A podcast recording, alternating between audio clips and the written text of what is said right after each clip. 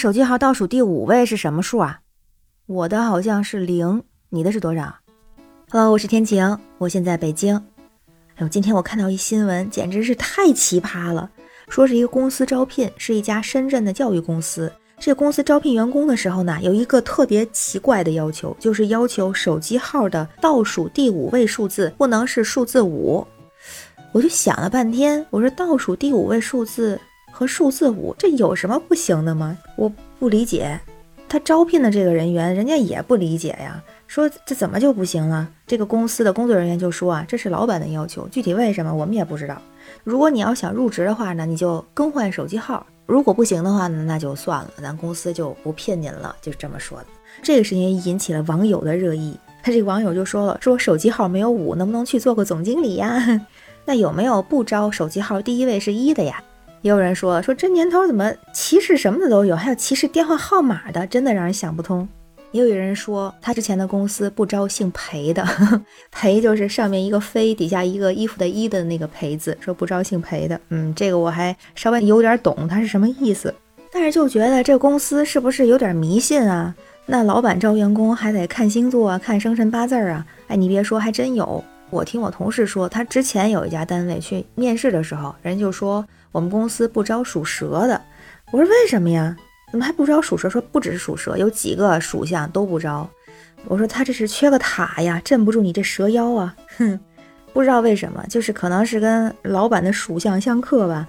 还有这种单位面试是要看生辰八字的，就真的哎呀，怎么这么迷信呢？也有那种星座歧视的。我就曾经看到过，因为我自己是太阳水瓶座，然后呢，有的单位就是明确说我不要水瓶座，但我觉得这种应该比较少吧。这是你是有多怕我们水瓶座？这老板 hold 不住我们还是怎么着啊？然后，但是也有明确写出来我们是什么座，比方说摩羯座、水瓶座、天蝎座、处女座等等这几个星座优先，也有这样写的。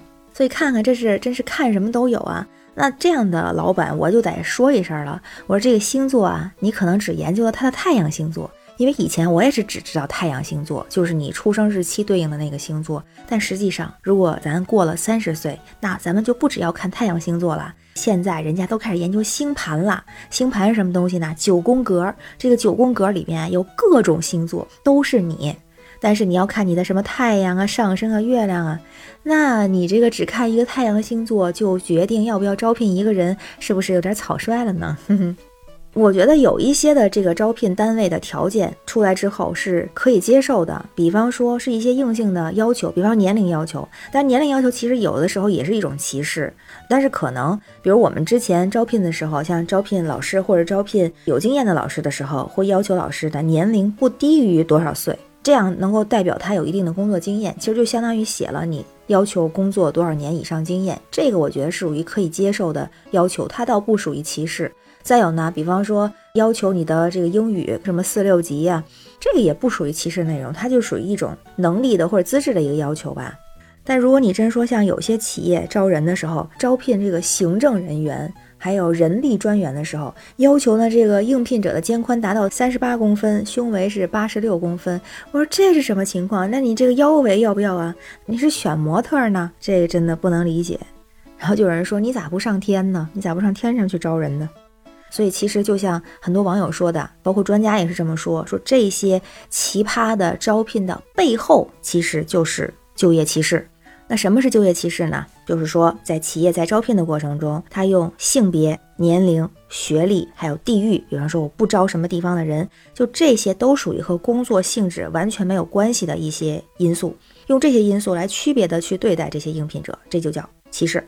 所以呢，也就呼吁所有的企业要反对这种就业歧视。当然，反就业歧视不是说不要设置条件，设置合理的条件，包括工作经验啊、专业呀，或者是一些硬性的能力上的要求，比如说英语啊，或者文笔呀，或者应用什么软件呀，这都属于合理的设置条件。他不反对这些，但是反对什么呢？就是和工作岗位、工作职责完全没有关系的这些因素，什么星座呀、生辰八字儿啊、手机号码啊、家庭住址啊，还有就是面试的时候还问你什么恋爱经历，测试你的高情商啊，这都属于歧视的范畴。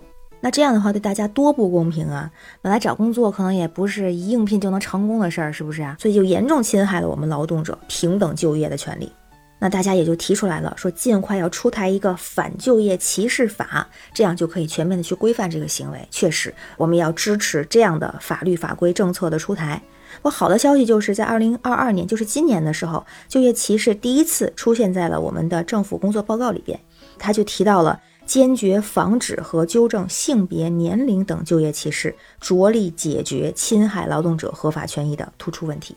所以我们就一起来呼吁一下反就业歧视，给大家公平的就业的机会。好了，今天就聊到这儿。我是天晴，这里是雨过天晴，感谢你的关注、订阅和评论，我会回复你的。希望我们每天好心情。拜拜。